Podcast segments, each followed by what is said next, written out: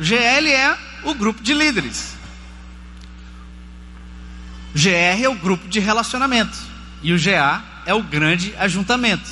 GL é aquele lugar, é aquele ambiente relacional que é composto ah, por um grupo menor de discípulos. E eles se encontram intencionalmente e é, intensamente para um processo de treinamento. Então, qual é o tipo de relacionamento de um GL? Treinamento intensivo. Aí tem um grupo maior, que é o GR, ou Grupo de Relacionamentos. O que, que acontece num grupo de relacionamentos? É um grupo um pouco maior de discípulos que se encontram para se encorajarem, se motivarem, se desafiarem a cumprir a missão praticando o mapa. Então, esse monte de letrinhas que a gente tem ah, falado, irmãos, é uma tentativa de resumir uma visão, um funcionamento que traga uma dinâmica para os nossos relacionamentos, as nossas estruturas, que elas sejam simples e fáceis para a gente cumprir a nossa missão. E por último, qual é o último, o outro ambiente relacional? É o GA, que quer dizer o que mesmo? Grande ajuntamento é onde todos os líderes e todos os discípulos, todos os, todos os que estão seguindo e cumprindo a missão, se reúne, se encontra para celebrar o que Deus tem feito e para sermos inspirados a continuarmos fiéis. Quando a gente se reúne aqui no domingo, por exemplo, e em outras situações, nós sentimos a vibração do povo de Deus, nós sentimos a coletividade, e a gente tem uma voz na sociedade, a gente tem uma presença diante da cidade, um impacto que o meu GR não teria e o meu GL também não teria. Então, à medida que nós vivemos esses três níveis relacionais, nós crescemos na responsabilidade, amadurecemos, aprendemos através dos relacionamentos. Dessa forma, estamos praticando o mapa e cumprindo a nossa, a nossa missão. Então, irmãos, igreja é relacionamentos. Viver a missão não pode acontecer fora de um contexto relacional. Aliás, não é à toa que no meio da, da, das, das três palavras da nossa missão tem a palavra relacionar. Amar, relacionar e proclamar. Porque não dá para fazer nenhuma dessas três coisas sem relacionamento sem o que estamos chamando então de ambientes relacionais. Então, se os, se os relacionamentos são tão importantes, o que, que ilustra melhor? Reunião ou encontro? Encontro. Encontro traduz melhor a dinâmica relacional, a amizade, o companheirismo. Reunião traduz algo um pouco mais formal. Qual é a tendência que uma reunião tem, como nós já estamos vendo, e qual é a tendência que um encontro tem? Ele, ele, ele facilita, ele promove mais o que? Por exemplo, uma reunião, as reuniões elas tendem a valorizar mais o dia, o local e o horário. Os encontros tendem a valorizar mais a experiência de estarem juntos. A hora e o local também é importante, mas a experiência de estarem juntos é muito maior, é muito maior, é muito melhor. Uma segunda diferença, as reuniões tendem a valorizar mais um programa e uma agenda. Encontros com essa característica tendem a valorizar mais as pessoas e os relacionamentos. Não quer dizer que um não tem dentro do outro. Uma terceira característica, as reuniões tendem a valorizar mais um conteúdo, uma pauta. Os encontros tendem a valorizar mais a interação dinâmica entre todos. Todos compartilham, todos falam. Um quarto elemento, as reuniões tendem a valorizar mais uma liderança centralizada, como nós estamos vendo aqui. Tem que ser algo mais organizado, formal. Por outro lado, os encontros tendem a valorizar mais uma orientação que é compartilhada, ou uma liderança que é compartilhada. E por fim, as reuniões, elas tendem a, a valorizar mais uma participação que é conduzida por poucos. Os encontros tendem a valorizar mais a participação espontânea de todos. Aquele desenho, esse desenho aqui, ah, ele traduz uma, é uma visão macro de como a gente se organiza ou queremos viver e praticar a missão, onde se destaca a missão, o método, os valores e os ambientes. Quatro coisas: missão, método, valores e ambientes. A ideia de ter esse desenho é para resumir na nossa mente de forma macro como a gente funciona, de forma que os relacionamentos, o funcionamento dos GRs, do GL, do GA, tenham o mínimo de estrutura e sejam eficazes no seu propósito, sem muitas amarras. Senta na mesa.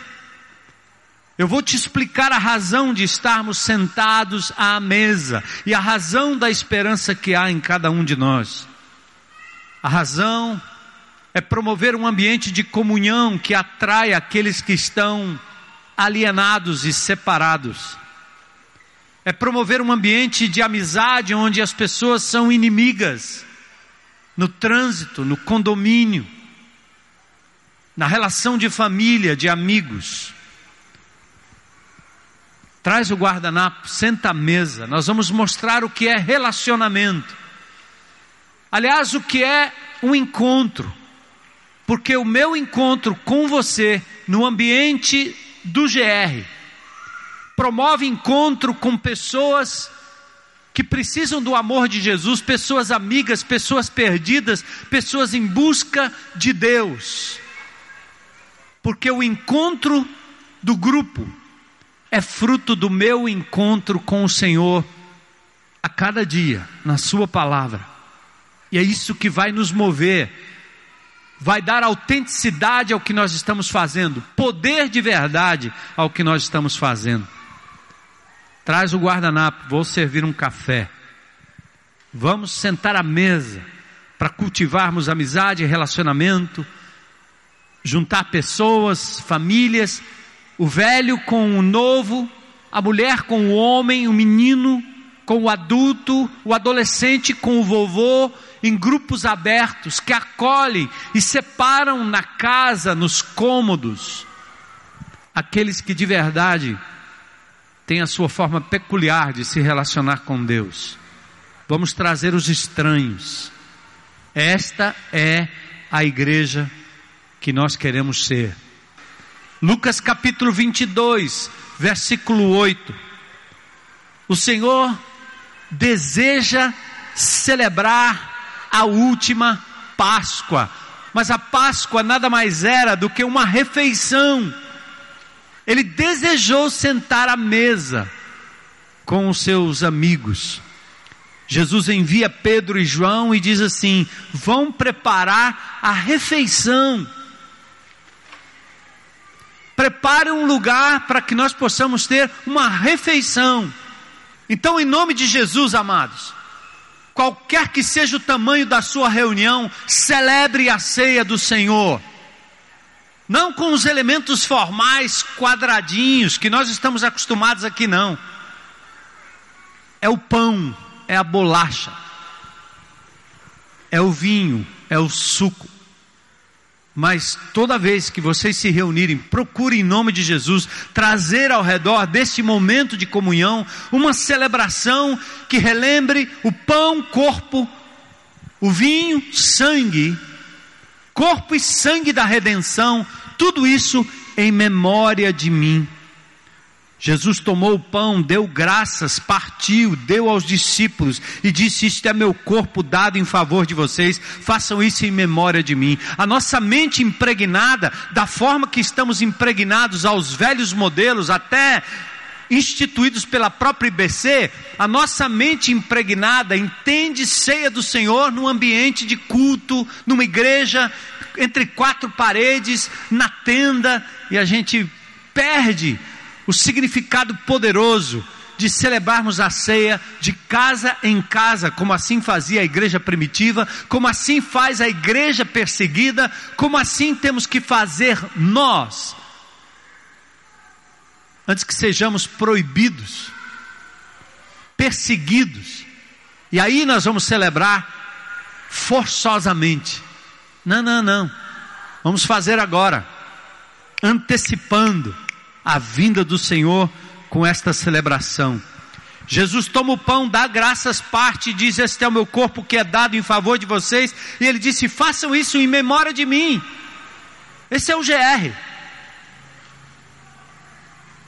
Promessa do futuro banquete celestial. Jesus faz tudo ao redor da mesa, por isso o guardanapo é tão oportuno. E Jesus promete um futuro banquete celestial. Lá em Lucas 22, também, versos 15 e 16, ele diz assim: Eu desejei ansiosamente comer esse, esta Páscoa com vocês antes de sofrer. Jesus está falando de um anseio, de um desejo.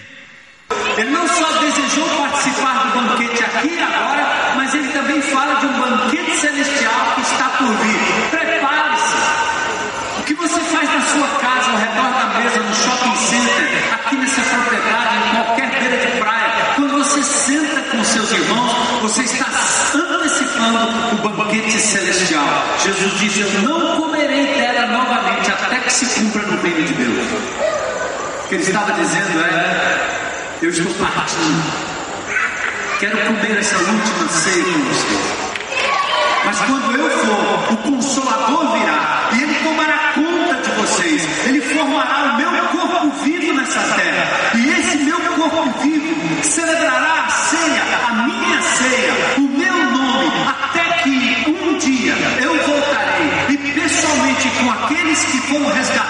pelo poder do meu nome, eu celebrarei o grande banquete, a grande boda do Cordeiro. Que promessa! Vamos, vamos levar mais a sério o encontro. Vamos trazer um pouco mais de piedade, um pouco mais de respeito, um pouco mais de, de devoção.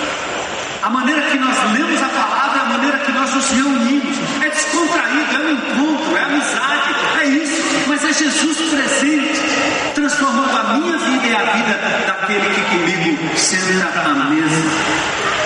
As pessoas estão cedendo. E nós somos os instrumentos. E Jesus está dizendo assim: o meu banquete está posto, mas o meu povo não, não quer. Ele está muito ocupado. Ele não tem tempo. Ele está trabalhando, fazendo por onde. Ele está lutando. Ele está cuidando dos seus próprios problemas. Lembra das desculpas do banquete? Vou casar. Meu pai morreu, preciso enterrar tenho que cuidar das minhas juntas de, de bois, dos meus negócios. Mas o texto aqui diz o seguinte: vão, vão às esquinas e convidem para o banquete todos os que vocês encontrarem. Amém, irmão? Sabe o que significa isso? A mesa está posta. Alguns chamados e convidados, irmãos amados, vieram, querem cear, querem proclamar, querem amar, querem ter um encontro, outros não querem. E Deus está dizendo: aqueles que eu convidei estão virando as costas para mim, mas agora vocês vão sair e vão para os becos e vão para os campos e vão para as favelas, pelos condomínios, saiam das repartições, saiam correndo por aí e procurem todos que vocês procurem todos os que vocês encontrarem, digam para eles, há lugar na mesa. Isso quer dizer o quê? Há lugar na minha casa, há lugar no meu GR, há lugar na minha mesa. Tem mais um guardanapo aqui. Vem. Tem água, tem pão, tem vinho, tem sangue, tem redenção, tem salvação.